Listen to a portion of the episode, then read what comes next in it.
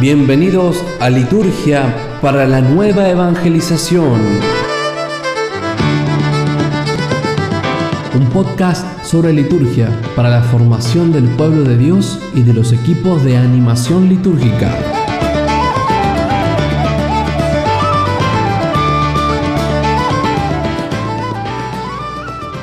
Bienvenidos a todos queridos hermanos y hermanas a este capítulo de podcast sobre liturgia. En el episodio anterior hemos comentado, hemos hablado un poco sobre cómo los ministerios intervienen en la celebración. Los ministerios que aportan dones al servicio del pueblo de Dios y hacen posible que Cristo acontezca en cada celebración. Hoy me interesa pensar en el papel de la asamblea, en las distintas maneras que tienen de participar en las celebraciones. Es decir, en el acto de la liturgia hay un presidente, un ministro ordenado por la iglesia, también hay un conjunto de ministerios que ponen al servicio sus dones, y mientras tanto la asamblea qué? Mientras tanto la comunidad de fieles cómo participa. La clave para lograr una mejor participación, es decir, una actuosa participación, una participación activa, como nos pide el concilio, es quitar de los fieles ese carácter pasivo e inerte, esa idea que se tiene de que los fieles están ahí con ninguna misión específica, que están ahí para hacer nada. Al contrario, ellos de alguna manera son los protagonistas, porque ellos son la esposa, ellos son la iglesia, la que alza su voz para alabar a su Señor. Una primera distinción que tenemos que hacer es que en ocasiones se entiende que participar es hacer cosas en las celebraciones, es decir, cantar, distribuir la comunión, proclamar una lectura. Se trata de una concepción errónea que es aconsejable empezar a corregir. Se confunde participar con realizar un ministerio y se deja de lado toda una rica ritualidad que los fieles podemos realizar en las celebraciones litúrgicas. Aclaremos esta cuestión con la voz autorizada del Magisterio de la Iglesia. El fragmento que quiero presentarles a continuación pertenece a una instrucción que se llama Redemptionis Sacramentum. En los puntos 39 y 40 nos dice, para promover y manifestar una participación activa, la reciente renovación de los libros litúrgicos, según el espíritu del concilio, ha favorecido las aclamaciones del pueblo, las respuestas, los salmos, antífonas, cánticos, así como acciones, gestos y posturas corporales, y sobre todo el sagrado silencio. Sin embargo, por más que la liturgia tiene sin duda alguna esta característica de la participación activa de todos los fieles, no se deduce necesariamente que todos deban realizar otras acciones en sentido material, además de los gestos y posturas corporales, como si cada uno tuviera que asumir necesariamente una tarea litúrgica específica. Pues creo que nos lo aclara explícitamente el documento. La participación no quiere decir realizar otras cosas, además de las respuestas, los gestos y las posturas. Recomendamos ampliamente la lectura de este documento. Repito, se llama Redemptionis Sacramentum, si lo buscan en internet lo van a encontrar fácilmente, y está redactado por la Congregación para el Culto Divino y la Disciplina de los Sacramentos. Trata sobre algunas pautas que se deben observar o se deben evitar en la celebración de la misa. Todos los que trabajan en algún aspecto de la liturgia encontrarán en este documento sanas orientaciones para mejorar la misa y otras celebraciones litúrgicas. Volviendo al tema, para que quede aclarado, participar no es cumplir ministerios. La participación de los fieles se da de una manera interna y externa, a través de una gran ritualidad de la misa y de los demás sacramentos. Cada uno de los cristianos que celebramos somos sacerdotes por nuestro bautismo y dignos de dar culto al Señor en la liturgia. Y tenemos acciones propias que nos identifican y que manifiestan nuestra actitud interna y externa, o sea, nuestro espíritu y nuestro cuerpo. Esta dimensión total de la participación es tan importante para nuestro culto que Sacrosantum Concilium la menciona como una prioridad máxima. En el punto 19, la Constitución Apostólica nos dice, Fomenten con diligencia y paciencia la educación litúrgica y la participación activa de los fieles, interna y externa, conforme a su edad, condición, género de vida y grado de cultura religiosa. La participación interna y externa significa involucrarnos por entero en lo que está sucediendo. Y lo que sucede en la liturgia no es otra cosa que el amor de Dios derramándose con tal poder que actualiza el misterio pascual de Jesús y nos da vida en abundancia. Fíjense qué hermoso. Involucrar todo nuestro ser en ese acto de amor que Dios tiene para con nosotros. Me parece muy importante que ayudemos a despertar esta participación interna y externa en todos los fieles, que nadie se sienta pasivo, que nadie se sienta espectador de la liturgia. Y con este fin quisiera ofrecerles a continuación, queridos hermanos y hermanas, una breve catequesis sobre las formas en las que el pueblo participa de la misa. Recuerden que todo lo que decimos para la misa vale también para las otras celebraciones de la iglesia. Y lo que les voy a presentar a continuación, que está extraído de los libros litúrgicos y de algunos autores que trabajan el tema de la participación, cuyas obras voy a dejar citadas en la descripción de este episodio.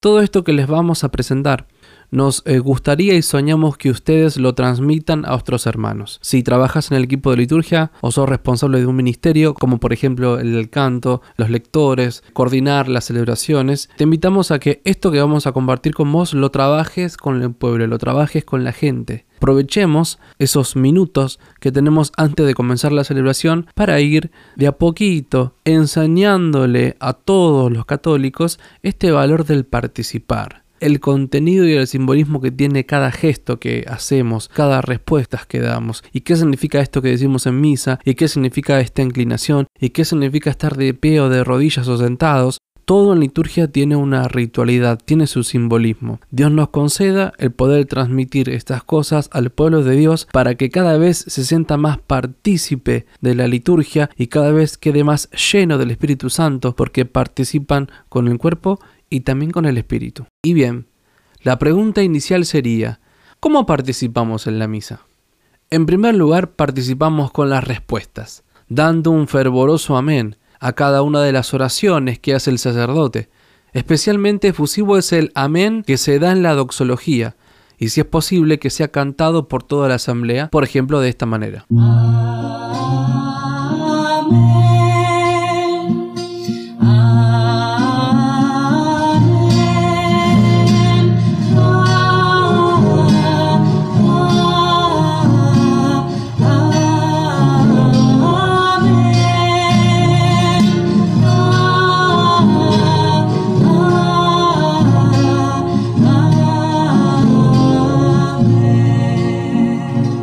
Respondemos asintiendo, por ejemplo, en la oración universal, como respuesta a la intención cantamos.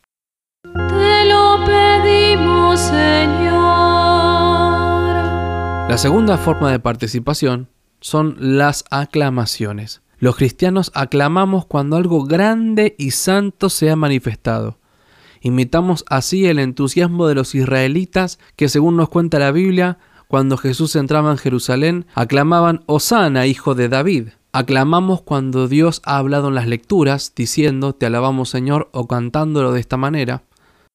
Palabra de Dios, te alabamos Señor.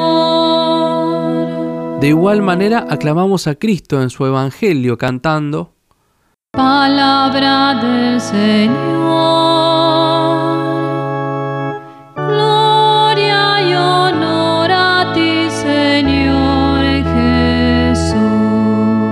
Cuando después del embolismo decimos o cantamos Tuyo es el reino de esta manera.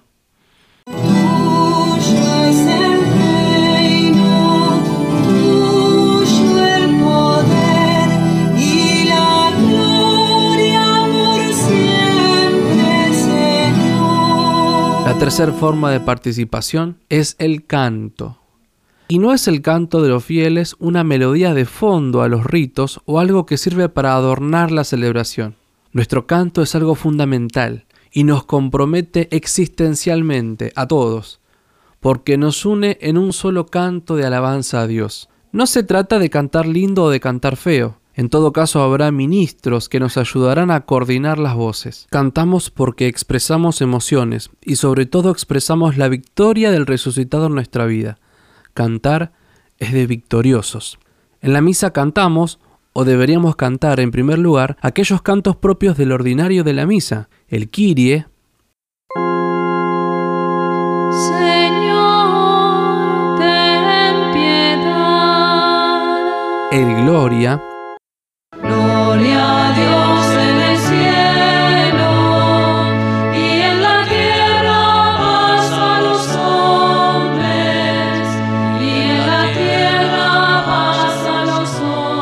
El aleluya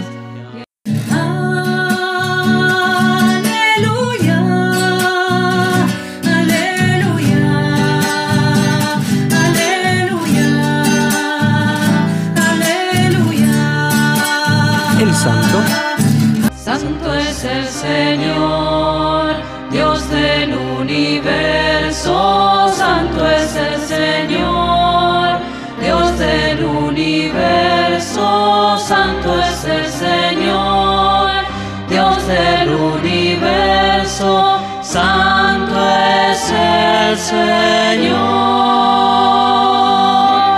y el Cordero de Dios.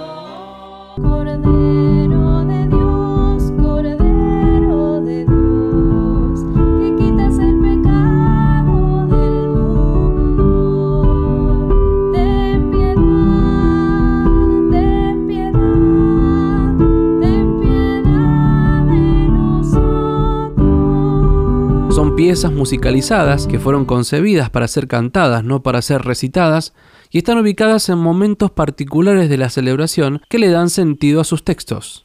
En segundo lugar, cantamos los himnos y cantos accesorios de la celebración. Un canto de entrada, otro en la presentación de los dones, otro en la procesión para la comunión y último, optativamente podemos hacer uno para despedir a la asamblea que es enviada a la misión. Participamos respondiendo del Salmo, que es palabra de Dios musicalizada. La antífona del Salmo, propuesta por el salmista, une nuestras voces en la liturgia de la palabra de esta manera. Señor,